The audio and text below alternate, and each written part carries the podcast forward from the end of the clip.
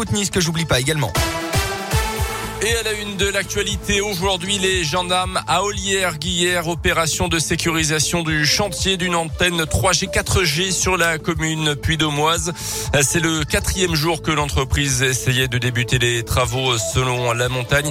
Les trois premiers des opposants l'en ont empêché, allant même jusqu'à s'asseoir dans la pelle de l'engin de chantier.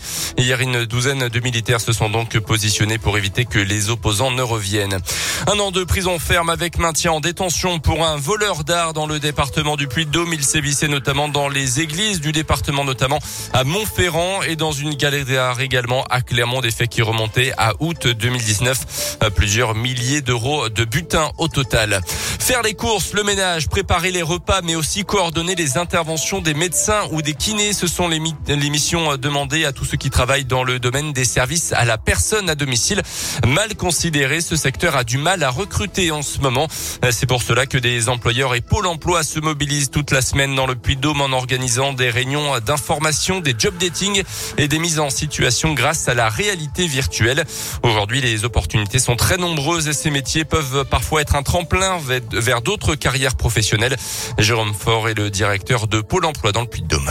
Sur le Puy-de-Dôme, c'est plus de 400 offres d'emploi dans les services à la personne au domicile. Ça fait à peu près 20% de plus sur les six derniers mois. Ce qui est intéressant dans les services à la personne, c'est les compétences que l'on va développer, le savoir-faire, le savoir-être. Soit vous avez l'expérience sur les services à la personne et puis vous pouvez rebondir. Il y a des personnes qui se disent, bah, tiens, j'aurais bien fait être soignante et pourquoi pas dans, un cursus se retrouveront infirmières plus tard parce qu'ils n'y avaient pas pensé.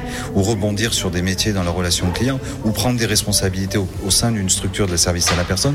Donc en fait, vrai, véritablement, il y a des opportunités de carrière et de se projeter. L'un des gros obstacles de ces métiers reste la mobilité. Le conseil départemental envisage donc d'acheter des véhicules qui seraient mis ensuite à la disposition des salariés. Programme complet à retrouver sur la page Facebook de Pôle emploi Grand Clermont. À noter aussi que ces prochains jours, c'est la semaine européenne pour l'emploi des personnes handicapées. Dans le reste de l'actualité, une bonne nouvelle du côté du niveau scolaire de nos enfants. Les élèves de CP, CE1 et 6e ont rattrapé leur retard pris pendant le premier confinement de 2020. C'est ce que montrent en tout cas les résultats des évaluations réalisées à la rentrée de septembre. Le directeur général de l'enseignement scolaire, le numéro 2 du ministère de l'Éducation, a pointé l'investissement des professeurs. Une nouvelle qui devrait donc encore plus contribuer à notre bonheur. Selon une étude publiée ce matin, près de 8 Français sur 10 se disent heureux. Un chiffre en hausse de 5 points par rapport à 2020. 2018. Les trois quarts des personnes interrogées sont optimistes quant à leur avenir. À noter que le sentiment de vivre dans une société injuste est dominant, mais recule en ce moment. Eric Abidal est-il lié à l'affaire Amraoui, la joueuse du Paris Saint-Germain agressée à coups de barre de fer début novembre? Le nom de l'ancien international français a été évoqué hier. Il doit être entendu par les enquêteurs. La victime aurait utilisé un téléphone avec une puce appartenant à l'ancien lyonnais. Les enquêteurs s'interrogent sur la nature de la relation avec la joueuse du Paris Saint-Germain, elle aussi passée par l'OL.